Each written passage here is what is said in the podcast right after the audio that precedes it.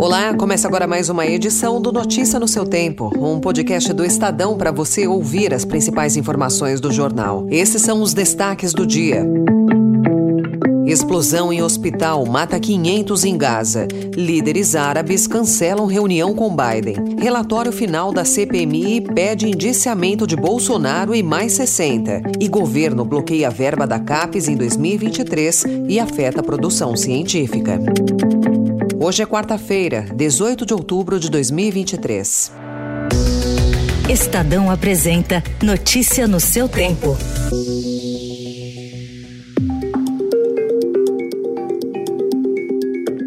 Centenas de palestinos morreram ontem depois que um míssil atingiu um hospital de Gaza, onde milhares de civis se abrigavam. Autoridades palestinas culparam Israel, que atribuiu a explosão a um foguete com defeito lançado pela Jihad Islâmica, um grupo aliado ao Hamas. Mesmo que a culpa pela explosão não tenha ficado clara, a destruição do hospital teve rápido efeito diplomático.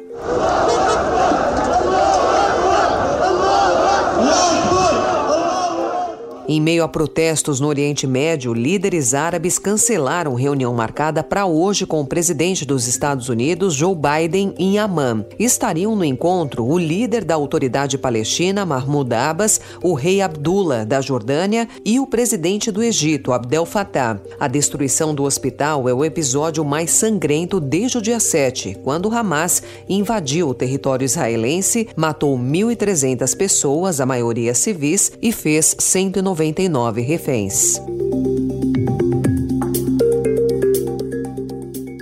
O presidente do Irã, aliado do Hamas, Ibrahim Raisi, pediu ontem ao presidente Lula que o Brasil use sua posição como presidente do Conselho de Segurança da ONU para intervir no conflito. Principal patrocinador do Hezbollah e um dos maiores aliados do Hamas na região, o Irã tem feito ameaças caso haja uma invasão terrestre do território palestino. Lula também conversou por telefone ontem com o presidente turco Recep Tayyip Erdogan. Em ambos os casos, Lula pediu que que fosse feito o possível para um consenso e apelou também à imediata libertação de todos os reféns.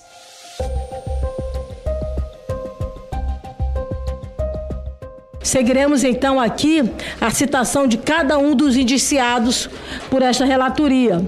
O primeiro a ser indiciado, Jair Messias Bolsonaro. É de conhecimento notório que Jair Messias Bolsonaro nunca nutriu simpatia por princípios republicanos e democráticos.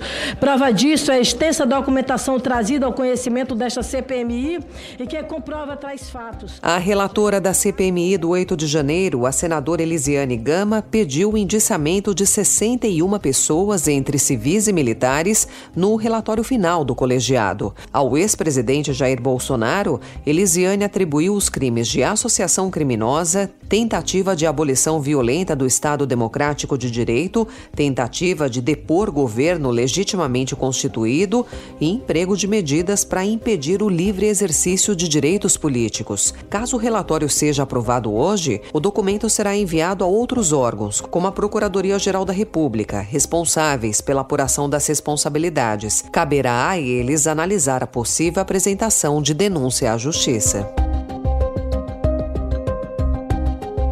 O Supremo Tribunal Federal formou maioria na noite de anteontem para condenar mais seis acusados por participação nos ataques de 8 de janeiro na Praça dos Três Poderes. O julgamento das ações penais está em curso no plenário virtual da Corte.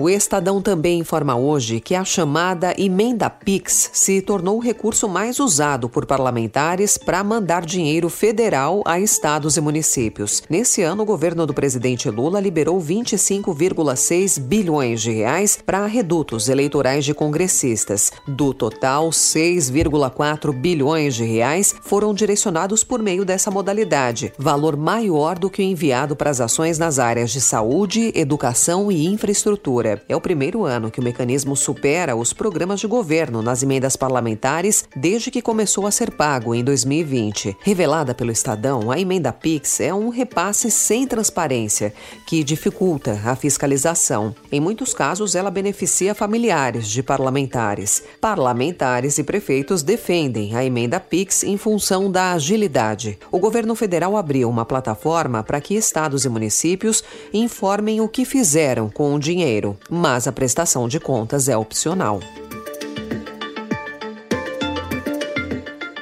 Um dos principais pontos de insegurança do setor produtivo em relação à reforma tributária, a aplicação do imposto seletivo, deverá ser restringida durante a tramitação do projeto no Senado. Pela proposta em discussão, qualquer nova taxação ou mudança de alíquota terá de passar pelo Congresso por meio de uma lei complementar, o que requer quórum qualificado. O objetivo é evitar que o tributo, que também tem sido chamado de imposto do pecado, seja usado pelo governo como instrumento arrecadatório, sobretaxando produtos e serviços. O governo federal bloqueou 116 milhões de reais do orçamento da coordenação de aperfeiçoamento de pessoal de nível superior, previstos para esse ano. Segundo a presidente do órgão, Mercedes Bustamante, a CAPES passou por um contingenciamento de verbas no valor de 86 milhões de reais em agosto. Outros 30 milhões também foram cortados da pasta nos últimos meses. A redução foi confirmada por Mercedes em audiência da Sociedade Brasileira para o Progresso da Ciência no início do mês. Segundo ela, dos 116 milhões contingenciados, já é certo que 50 milhões não voltarão a CAPES em 2023. O bloqueio deve atingir a Diretoria de Programas e Bolsas, a Diretoria de Relações Internacionais e os programas de formação de professores da educação básica. Em nota, o Ministério da Educação diz que aumentou em 2023 o orçamento da CAPES em 54,6% e que parte do contingenciamento não é definitivo. Sobre o corte de 50 milhões, diz que o valor representa 0,92% do orçamento discricionário da CAPES para o ano e atende às orientações da Junta de Execução Orçamentária, responsável pelo assessoramento na condução da política fiscal do governo. Notícia no seu tempo. E desejamos a todos um excelente voo. MASP 375, responda. O filme O Sequestro do Voo 375 será exibido na Mostra Internacional de São Paulo. A produção recupera a história real do desempregado armado que queria derrubar um avião no Palácio do Planalto. Raimundo Nonato Alves da Conceição sequestrou o avião da VASP em 1988. Armado, ele exigiu que o piloto desviasse da rota e voasse para Brasília. Algumas das cenas mais impressionantes do filme contam com o giro do avião e a inversão com os passageiros de cabeça para baixo. A aeronáutica brasileira contribuiu para garantir a autenticidade dos termos e protocolos. A previsão de estreia é para o dia 7 de dezembro.